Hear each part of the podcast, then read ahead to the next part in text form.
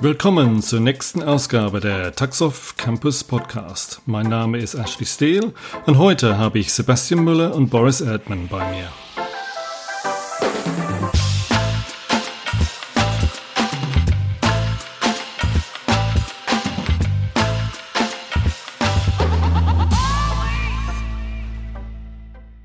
Ja, hallo Boris, hallo Sebastian. Schön, dass ihr Zeit gefunden habt für uns heute Abend. Wie geht's euch? Oh, ganz gut. Hallo, gut geht's. Ja, schön. Ähm, bevor wir einsteigen, so ein spannendes Thema heute, Function as a Service. Ähm, bevor wir da einsteigen, möchte ich mal ein bisschen kurz ein bisschen zu euer Werdegang und ich sag mal so euer Spezialgebiet äh, was erzählen. Vielleicht Sebastian, wenn du damit anfängst. Oh, mein Spezialgebiet, das ist die interessante Frage. Ich glaube, es ist eher so mein, wo mein Herz schlägt und das ist halt in der Softwareentwicklung und in der Art mhm. und Weise, wie Teams bestmöglich zusammenarbeiten können. Und das ist halt ein, ein Themenbereich, der ist unerschöpflich. Und früher oder später kommt man dann halt auch auf diesen Bereich Function as a Service und Serverless. Aktuell arbeite ich als Cloud Consultant bei der Superlumina GmbH mit Boris zusammen. Und mein Background mhm. ist halt eine langjährige Erfahrung in der Produktentwicklung, Teamleitung und agile Prozesse. Ja, sehr schön. Und Boris, so deine Person. Ja, ähm, ich glaube, ich mache Softwareentwicklung, ähm, seit ich denken kann, ist vielleicht ein bisschen übertrieben, aber seit ich irgendwie 16, 17 bin und ähm, nach dem Studium in diversen äh, Rollen und Positionen war ich dann irgendwann eine längere Zeit ähm, bei dem Unternehmen, das ist ja auch ein Software as a Service Unternehmen, Jimdo. Ähm, habe äh, da auch in verschiedenen Rollen und Positionen zuletzt als CTO ähm, ja äh, viele interessante Dinge erleben dürfen und ähm, da ist es halt äh, in 2009 irgendwann dazu gekommen, dass wir uns mit dem Thema Cloud auch beschäftigt haben und äh, nach meinem äh, Weggang bei Jimdo habe ich dann irgendwann äh, mit ein paar Kollegen die Firma Superluminar gegründet, ähm, wo wir heute halt auch äh, Cloud Consulting im Wesentlichen betreiben. Ja, super. Vielen Dank. Ja, gut, in der Einführung haben wir Software as a Service gehört. Wir haben auch Function as a Service gehört. Und ich glaube, ich muss einfach die, die erste Frage stellen. Was ist dann eigentlich Function as a Service? Wer kann was, mir was dazu erzählen? Möchtest du, Boris, oder soll ich, oder sollen wir beide probieren, jeweils eine eigene Definition dafür zu finden? Ja, dann gucken, ob die Definitionen zusammenpassen oder nicht. Das wird, das also, wird interessant. Ich glaube, genau.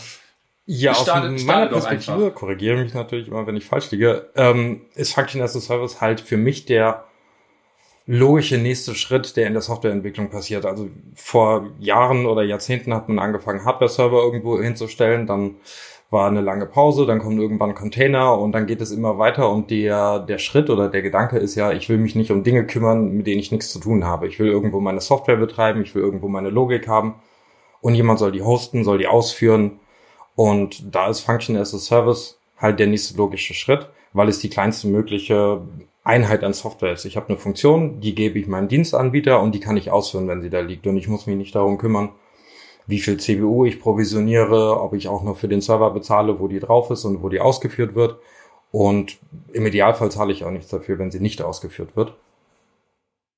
Genau. Also so auf technischer Ebene kann man halt äh, sagen, ähm, Function as a Service ist letzten Endes irgendwie eine, eine Ausführungsumgebung für Code.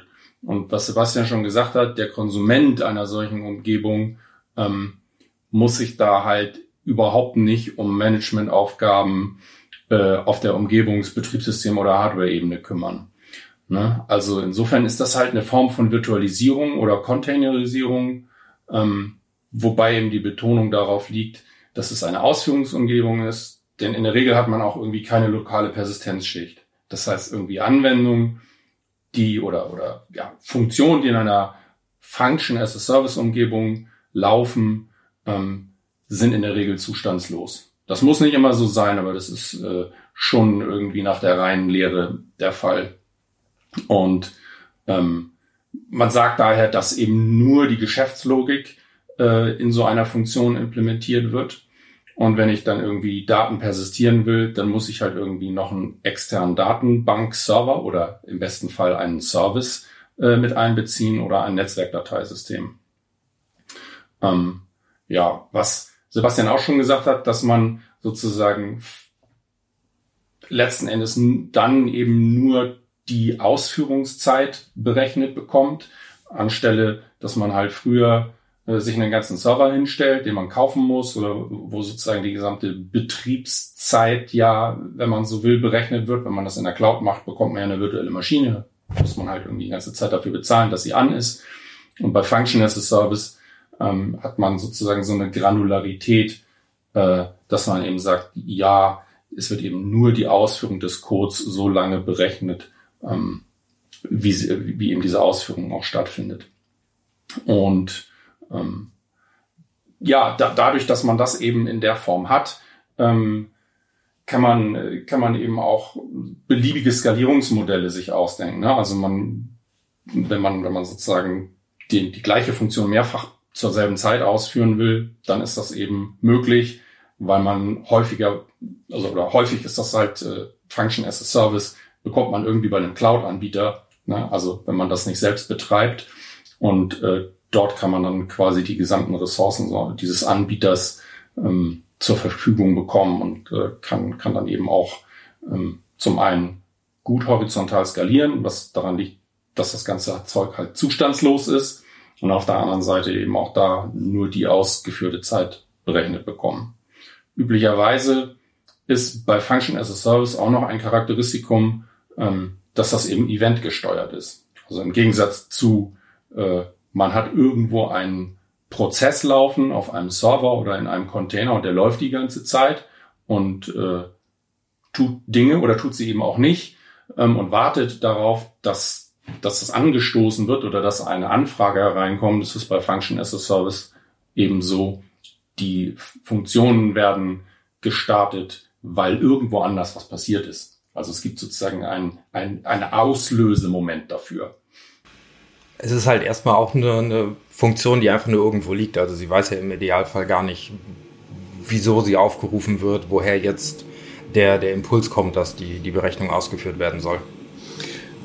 Ja, das, das ist eigentlich auch für mich so ein bisschen zum Verständnisfrage, wenn ich dann meine Funktionen irgendwo in der Cloud habe. Ich kenne das so, ich sag mal so, ich baue meine Anwendungen, ich habe alle meine Komponenten zu meiner Anwendung, ich sag mal so zusammen. Und wenn ich dann ein bisschen platt ausgedrückt los im Cloud diese Funktionen habe, du hast dann das Thema Ereignis gesteuert oder Event gesteuert mal kurz angesprochen, Boys, aber wie baue ich dann aus dieser einzelnen Funktionen meine Anwendung?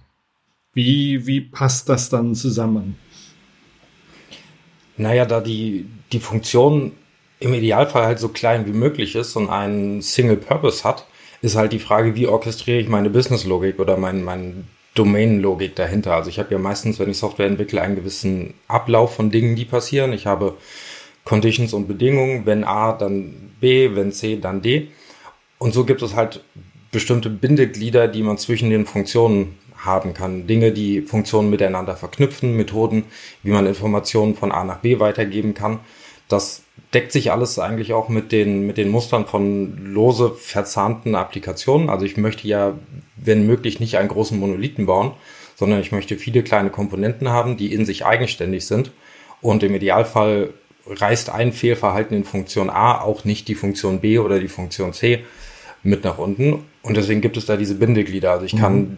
Dinge in, in Eventbus reinwerfen, ich kann ein Queuing haben, ich kann auf bestimmte Events warten, bis sie passieren. Also es ist eher die, die Orchestrierung, dass ich mir Gedanken mache, was ist eigentlich passiert in meiner Anwendung, dass dieser bestimmte Logikblock ausgeführt werden muss. Ja. Also da, da gibt's da gibt's tatsächlich, wie Sebastian schon gesagt hat, einfach eine ganze Reihe von, von Möglichkeiten oder Mechanismen, die das halt unterstützen. Also in diesem Ökosystem ähm, sind einfach bestimmte Frameworks oder, oder Tools, äh, sag ich mal, gewachsen, ähm, die eigentlich aber ihren Ursprung schon ähm, ja in der in der Ära der der der Microservices haben, weil also letzten Endes ist das, was mit Function as a Service passiert, ähm, ja äh, im Regelfall irgendwie eine, ein Zusammenspiel von Microservices. also das ist nicht zwingend oder nicht, ja, nicht, nicht zwangsläufig eine, äh, eine technische Implikation von Function as a Service, aber ähm, die Dienstanbieter und Betreiber von, von Function as a Service ähm, Diensten, die, die wollen in der Regel ja, dass dieser Service irgendwie zuverlässig zur Verfügung gestellt wird. Das heißt, man hat irgendwie bestimmte Limits. Das heißt, die sagen, hey, du bekommst so und so viel Speicher und so und so viel CPU, äh, musst das auch vorher ansagen und innerhalb dieses Rahmens kannst du dich auch nur bewegen. So, das heißt, ähm, so eine klassische alte monolithische Anwendung ähm, kann man aus Praktikabilitätsgründen normalerweise nicht wirklich in so, einem, in so einer Umgebung von Function as a Service betreiben. So, das heißt, es gibt sozusagen so einen, so einen, so einen natürlichen Impuls oder Reflex zu sagen, ja, okay, dann muss ich halt mein, meine alte Anwendung zerlegen oder wenn ich eine neue Anwendung schreibe, dann schreibe ich sie direkt im Stil von Microservices. Aber Microservices, das, das, das Pattern, das gab es im Prinzip auch schon vor Function as a Service. Das heißt auch, dass es sozusagen die Tools, um Microservices zu orchestrieren oder gegebenenfalls auch zu choreografieren, die gibt's halt auch schon viel länger und das ist eigentlich nicht wirklich eine Cloud-Erfindung. Aber was, was Sebastian gesagt hat, ne, da gibt es einfach eine ganze Reihe von äh, Tools oder Frameworks, die das unterstützen, dass ich halt ähm, meine, ja, dass, dass ich meine Anwendung aus so Kleinstdiensten komponieren kann. Ähm, also was schon gesagt wurde, sowas wie Eventbusse oder Eventbroker. Mhm. Kannst du dann ein paar Beispiele von diesen Frameworks geben, dann so, so also, konkret ähm, oder einfach ein paar Tipps, wo, wo, wo man schauen kann sozusagen, ja, welche Frameworks gibt es, gibt es die, die Also was, was häufig gemacht wird, ist, dass man zum Beispiel Eventbroker einsetzt. Und da gibt es irgendwie populäre ähm, die man sowohl eben on-premises hosten kann, also es kommt dann so ein bisschen, äh, ist das dann in der klassischen Welt oder die man eben auch in der Cloud einsetzen kann, wie zum Beispiel Kafka. Ähm, ob das eine gute Idee ist, das zu machen, ähm, das können wir später vielleicht nochmal diskutieren. Ähm, oder eben andere Dienste, die dann eben bei dem jeweiligen Cloud-Anbieter zur Verfügung gestellt werden. Also wenn wir im Beispiel AWS nehmen, da könnte man sowas nehmen wie ein ähm, äh, Event Bridge, das ist halt so ein Event-Bus oder ähm, Kinesis, das ist halt mehr so ein Streaming-Service, dass man eben sicherstellt, dass irgendwo an einer Stelle Daten eingekippt werden können und irgendwo an einer anderen Stelle können die dann konsumiert werden. Das klingt erstmal komisch, ähm, aber das dient halt dazu, die Dienste voneinander zu entkoppeln und trotzdem äh, kann man dann halt äh, seine Software gegen konstante APIs bauen. Das äh, macht dann halt total Sinn. Das ist, ich kann meine Blöcke unabhängig von den anderen Blöcken, die ich entwickle, ähm, trotzdem mit relativ konstanten APIs entwickeln ähm, und so halt sicherstellen, dass die Anwendung nicht auseinanderfliegt, wenn ich mal irgendwie einen Service verändern will. Ähm, das, das, das wären halt so Beispiele.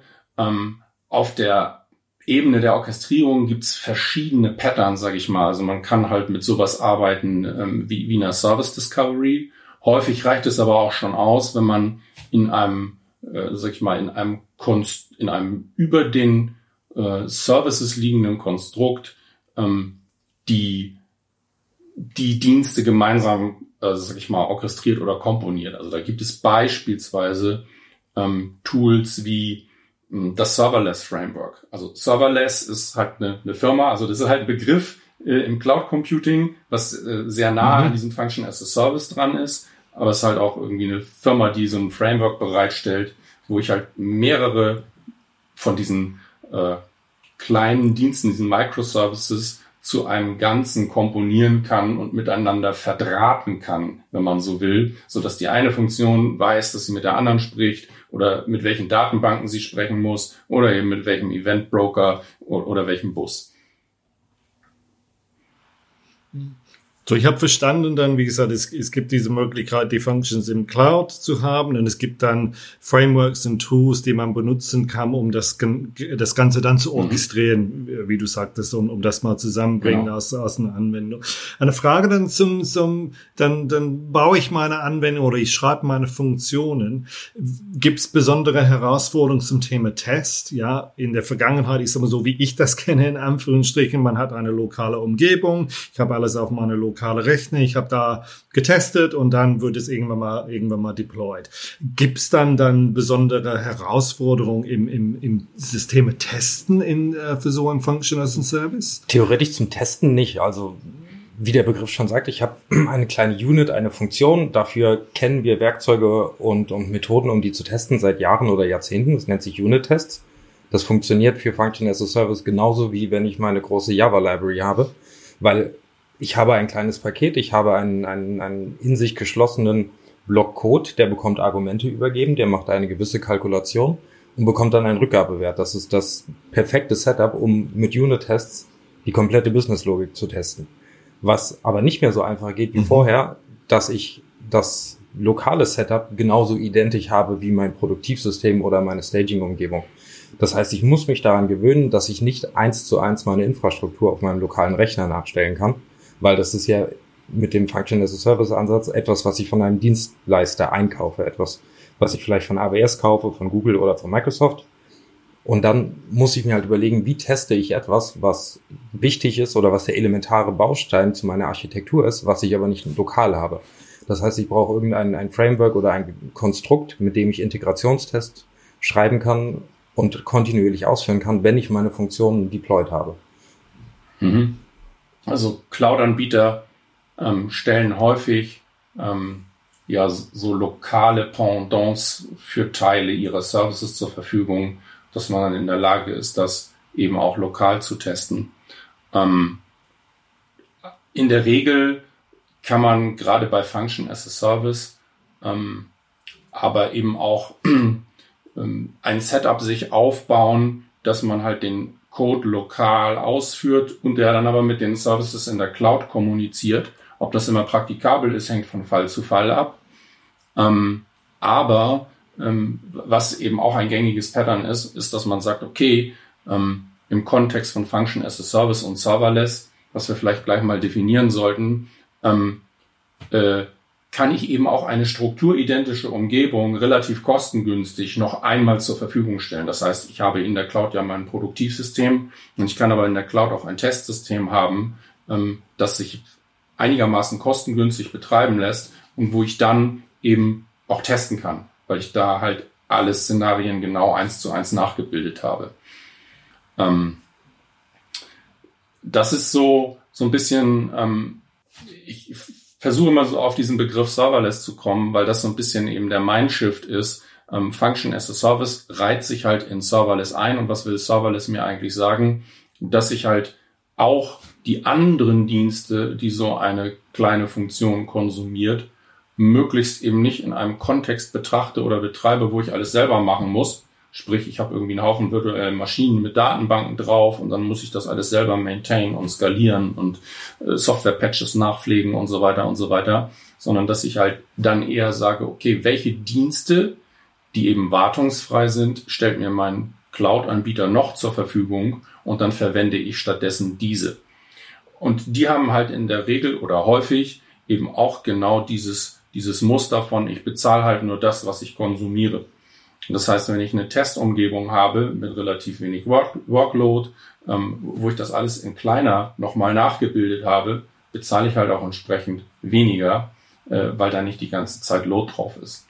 Ähm, so, dass man das sich eben in der Regel schon leisten kann, zu sagen, okay, ich habe hier eine Testumgebung, die im Prinzip genauso aufgebaut ist wie meine Produktivumgebung und darin kann ich dann halt auch alle Tests fahren. Also das, was, also das, das Toolset, was man so für Integrationstests zur Verfügung hat, kann ich dann dort anwenden. Das klingt auf den mhm. ersten Blick auch irgendwie, finde ich, ja. immer komplizierter oder komplexer, als es eigentlich ist. Ähm, was ich dann immer interessant finde von, vom Aspekt her, ist zu bedenken, wenn ich früher oder wenn ich eine Softwareanwendung schreibe, die vielleicht ein, ein HTTP-Interface bereitstellt. Dann habe ich ja meistens ein HTTP-Framework, irgendeine Library, die jetzt auf den Request hört, die ein HTTP-Routing macht. Dann habe ich irgendeinen definierten Händler, der wird ausgeführt. Und da passiert dann eigentlich erst meine Logik drin. Und wenn ich Integration-Tests lokal laufen lasse, dann teste ich ja auch immer ein Framework mit, was ich gar nicht müsste. Also in diesen ganzen Setups mit, dass ich lokal einen Webserver starte, dass ich einen Request hinschicke, auch mit welcher Library, immer ähm, teste ich halt erstmal sehr, sehr viel Code mit, der gar nicht mir gehört.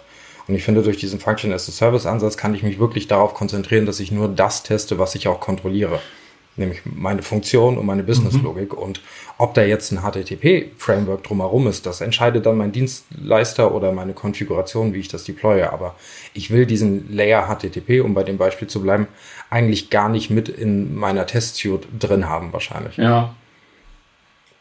Und ist das dann nicht ein bisschen, ich sag mal so, dass man als Entwickler anders denken muss. Ich sage mal so, jetzt nicht von der Technologie her, aber von dem, von dem Mindset, das ist so ein Paradigm Shift. Ja, ich, ich habe nicht alles bei mir, ich beherrsche nicht alles in Anführungsstrichen.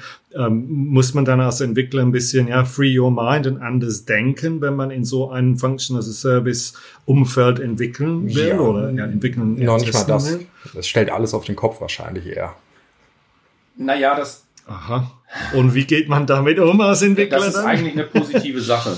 ähm, denn, äh, sag ich mal, so historisch gesehen war es ja immer so, dass man alles lokal auf seinem eigenen Rechner gebaut und getestet hat. Also eben auch die Integrationstests. Und dann hat man das nach Produktion deployed und dann kam halt die große Überraschung, äh, weil das Produktionssystem halt irgendwie anders ist. Da kommst du ja irgendwie dieser Spruch her, runs on my machine. Äh, aber was nützt es mir? Was nützt es genau, mir, genau. wenn es das bei mir ich. lokal auf meinem ja, Rechner ja. irgendwie ja. läuft oder funktioniert und sich dann nachher in der Produktivumgebung ganz anders verhält? Deswegen ist das eigentlich schon seit längerer Zeit äh, ein gutes Pattern zu sagen, nee, nee, ich stelle hier sozusagen dieses, diese Umgebung noch ein zweites Mal hin und wenn ich eine Aussage haben will, ähm, ob alles fehlerfrei ist, bevor ich es wirklich in Produktion bringe, dann muss es halt sich in dieser Umgebung erst einmal beweisen. Ähm, und äh, ich würde sagen, dass das eigentlich mittlerweile schon zum guten Ton gehört, das so zu machen. Natürlich kann man irgendwie seine Unit-Tests oder Teile von Integrationstests auch immer noch lokal machen, ähm, aber de der eigentliche Beweis, dass es auch in Produktion laufen könnte, sollte immer in so einer Umgebung stattfinden. Ähm, und von daher ist das eigentlich ein vernünftiger Zwischenschritt. Und wenn man das, wenn man das sowieso gedanklich mit eingebaut hat, ähm, dann ist dann ist das eben auch gar nicht mehr so ein großer Schritt. Also ich glaube, es ist eher sozusagen diese, ähm, der Schritt passiert äh, gedanklich, ähm, bev bevor man vielleicht sogar in die Cloud gegangen ist. Also ich würde das gar nicht so, so stark auf, auf ein Cloud-Pattern beziehen, sondern eigentlich sollte man noch vorher schon seine Software so entwickelt haben. Mhm. Okay. Und dann äh, auch vieles dann verbunden mit dem Cloud. Da braucht man gewisse APIs von, von AWS oder Google oder Microsoft, äh, wie du vorhin gesagt hast, Sebastian. Wie sieht's dann mit der Stabilität von dieser APIs aus? Weil ich, ich muss natürlich, ich sag mal so, Vertrauen haben, dass auch diese, diese Dienste oder die, die, dieses Umfeld, was zur Verfügung gestellt wird, dann wirklich, ich sag mal so, einwandfrei funktioniert und dann nicht auf, auf einmal so eine API ähm, sich verändert. Wie, wie sieht's dann oder wie ist Erfahrung da zum Thema Stabilität der APIs? Also ähm, in der Regel ganz gut. Also die unterschiedlichen Anbieter verhalten sich da unterschiedlich. Ähm, wir haben bei AWS beispielsweise die Erfahrung gemacht, dass APIs ähm, sich selten eher gar nicht äh, in, in ihrer Basisfunktionalität verändert. Also sie werden halt manchmal erweitert, ne? also dass ich halt äh, neue äh, Funktionen oder Methoden bekomme, die aber an und für sich die Funktionalität der alten API-Calls nicht berühren. Ähm, wenn es dann einmal was, also wenn dann sozusagen einem, man das Gefühl hat, dass es irgendwie einen Breaking Change geben sollte, dann bauen die halt eher eine Version 2 der API. Und ähm, die Version 1 ist in der Regel auch dann äh, quasi nach, nach Release der Version 2 irgendwie mehrere Jahre noch verfügbar. Ähm, da hat äh, AWS irgendwie so einen ganz, ganz guten eine ganz gute Historie vorzuweisen, äh, die, wie ich finde, da äh, einigermaßen vertrauensstiftend ist. Gibt andere Anbieter, bei denen das ein bisschen mehr Wild West zugeht. Ich habe äh, gerade vorgestern da einen Blogartikel gelesen, was Leute teilweise machen, um sich davor zu schützen. Ich will da jetzt keine Namen nennen, einfach weil das ähm, von mir sozusagen persönlich nicht äh, verifiziert ist, aber das muss man sich natürlich irgendwie dann vorher angucken. Ähm, ich denke, äh, da, da, da gibt aber eben auch im, im Netz einfach genügend äh, Referenzen, um, um mal zu gucken, so welche, welche Anbieter halten es denn mit der API-Stabilität, ähm, also oder wie, welche Anbieter nehmen es halt da einfach ernst. Und man darf ja dabei nicht vergessen, kein Anbieter sollte von heute auf morgen einfach eine API elementar ändern, weil jeder Anbieter, Grundhypothese, möchte ja natürlich die Kunden nicht vergraulen. Und wenn sich jetzt schlagartig von heute auf morgen eine API ändert, ist das halt nicht so elegant und deswegen ist auch, glaube ich, die Gefahr dafür nicht so groß. Dann vielleicht dann, dann so ganz zum Schluss so eine Frage zusammengefasst. Wann ist es dann sinnvoll, wirklich das Thema Function as a Service oder zwei Fragen zum Schluss, das wäre die erste. Wann ist es dann sinnvoll, Function as a Service dann in Betracht zu nehmen und sagen, okay, ich werde mich jetzt damit beschäftigen und werde diese Function as a Service so nutzen, um meine Anwendung zu bauen, slash zu orchestrieren. Was ist dann, ich sag mal so, der, der, der, der ausschlaggebende Punkt zu sagen, okay, ich gehe jetzt diesen Weg. Könntet ihr das, ich sag mal so, in eine oder zwei Sätze mal, mal zusammenfassen als, ähm, äh, als ja, ja, zusammenfassen? Mm. Was würdest du dazu sagen? Ja, ich, ich würde sagen, ähm, das ist halt sinnvoll, also in Function, also Function as a Service zu denken, ist halt sinnvoll, wenn man ähm, möglicherweise, wenn man eher in so einer Greenfield-Situation ist, das heißt, wenn man ein neues Projekt hat, ähm, und man äh, die Möglichkeit hat, eben auch äh, Microservices zu bauen, im Gegensatz zu, ah, ich habe so einen alten Monolithen und ich muss den da irgendwie reindengeln, das macht wahrscheinlich eher weniger Sinn. Ähm, und äh, sinnvoll ist es halt eben dann, wenn man in so einem Kontext äh, in der Lage ist, eben auch komplett in Richtung Serverless zu denken. Das heißt, wenn die anderen Komponenten eben auch ähm, eher serviceful äh, konsumierbar sind. Also im Sinne von, das sind wirklich Services, die ich von dem Anbieter konsumieren kann und ich brauche mich dann um die Maintenance nicht mehr zu kümmern. Weil das ist so das eigentliche Versprechen, das ich ja habe, ist, ich kümmere mich um die Business-Logik, die ich bauen will und um, um äh, den Code, der diese Logik modelliert. Und ich muss mich halt nicht mehr um diese, diesen ganzen operativen Teil kümmern. So, und ähm, wenn ich so möglichst viele Dienste in diesem Zusammenspiel komponieren kann, ähm, die, die ich einfach nur on demand benutze und bezahle und wo ich eben keinen Maintenance-Anteil mehr habe, dann, dann ist es halt besonders sinnvoll, eben auch äh, in dem Zusammenspiel Function as a Service zu benutzen. Und dazu würde ich auch noch sagen, wenn man seine Business-Domäne kennt, also ich muss wissen, was passiert. Ich muss meine Logik runtergebrochen haben. Ich muss wissen, wie Informationen von A nach B übergeben werden. Und ich muss halt auch den Anspruch haben, nachhaltig Software entwickeln zu wollen und zu betreiben. Also ich glaube, wenn ich jetzt nur für ein privates Projekt irgendwie diesen, diesen Mehraufwand auch betreiben würde, wäre das sicherlich eine Verschwendung an Ressourcen. Aber ich glaube, wann immer man etwas wirklich kontrollieren oder, oder ownen und, und verantworten möchte und damit nachhaltig umgehen kann, möchte, ist das auf jeden Fall der richtige Weg. Okay. Und vielleicht dann die, die, die, die, die letzte Frage. Wenn ich ein Entwickler bin und möchte jetzt, ich sag mal so, in diese Richtung gehen, wo soll ich dann anfangen? Gibt's gibt's irgendwelche Tipps von dir, Sebastian, wo du sagst, okay, beschäftige dich mit einem bestimmten Framework oder wie, wie steigt man ein in, in diesen Thema? Das war jetzt der Punkt, wo ich nicht sagen durfte, bei uns anrufen und einen Workshop bieten. ja, richtig, genau. genau. Es muss, einen zweiten, es muss eine zweite Antwort dazu geben. ähm, das ist halt immer so ein bisschen davon abhängig, wie lernt jede Person für sich selber. Also ich bin ein ganz großer Fan davon, mir Dinge anzugucken, mir Beispiele anzugucken. Ich war früher sehr, sehr großer Fan von diesen Kochbüchern, die es in der Softwareentwicklung gab, wo es ein Use Case gab, ein Tutorial und dann guckt man sich an, wie andere Menschen etwas bauen und probiert es zu verstehen und adaptiert das. Ähm, ja, ja. Also wenn, äh, wenn jemand sozusagen noch gar keine Berührung äh, damit hatte und der befindet sich jetzt irgendwie vor der Wahl, ja, welchen Cloud-Anbieter soll ich nehmen ähm, und diese ganzen Fragen. Also es hängt ja auch immer so davon ab. Ne? Ich habe vielleicht schon einen Cloud-Anbieter, dann kann ich einfach mal gucken, ob ich das Angebot dann nutzen kann. Wenn er das jetzt noch nicht hat, ähm, würde ich vielleicht sagen, man könnte es mal mit AWS ausprobieren. Äh, nicht, weil ich jetzt irgendwie Werbung dafür machen will, sondern da, ähm, das ist der Marktführer und man findet einfach im Netz unwahrscheinlich viele Ressourcen für den Einstieg. Ähm, und dann kann man sich immer noch überlegen, ob man die Art und Weise, wie es bei AWS gemacht wird, äh, ob man das mag oder nicht. Aber ähm, es gibt halt das, was ich vorhin genannt hatte, äh, zum einen halt dieses äh, sogenannte Serverless Framework, was einem den Einstieg stark erleichtern kann ähm, und wo es auch unglaublich viele Beispiele gibt für von Hello World bis komplexere Setups. Oder man guckt sich in dem Kontext vielleicht einfach mal das CDK an, das Cloud Development Framework, äh, mit dem das auch sehr einfach ist, ähm, irgendwie Function as a Service mal auszuprobieren.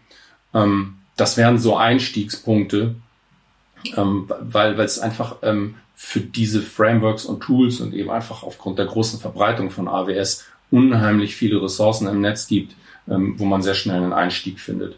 Ähm, wenn man, wie gesagt, schon in einer anderen Situation ist und irgendwie seinen Cloud-Anbieter schon äh, ausgewählt hat, dann macht es natürlich Sinn, sich einfach das Angebot dort anzuschauen. Also alle großen Cloud-Anbieter mhm. haben da was im Programm. Super. Nee, ich glaube, das war eine sehr, sehr gute Erklärung erstmal Function as a Service, um was geht überhaupt. Und auch ist um so ein bisschen diesen Angst zu nehmen, ja, soll ich in diese, oder ist es einfach in diese Richtung zu gehen, dass ihr wirklich gezeigt habt, da gibt es genug Möglichkeiten, da, da einzusteigen und auch dann die, die Vorteile, die man äh, da, daraus äh, resultieren, ja. Ich würde mich jetzt mal bei euch beiden für das Gespräch bedanken. Es war sehr schön. Ähm, wünsche euch beide einen schönen Abend und äh, ich sage mal so bis zum nächsten Mal. Vielen, vielen Dank für, für euer sehr, sehr interessante Inputs in diesem Ja, sehr gerne. Vielen Dank, dass wir da sein durften. Ebenfalls vielen Dank. Ciao. Alles klar. Tschüss. Ciao. Taxoff Campus Podcast. Der Podcast für Software und IT Professionals. Im Taxoff Campus Podcast beschäftigen wir uns mit einem breiten Themenspektrum, um euch zu helfen. Praxisfragen zur Technologie, aber genauso Fragen zur Umsetzung, Prozessen oder Projektorganisation. Danke, dass ihr dabei wart. Euer Taxoff Campus Podcast Team.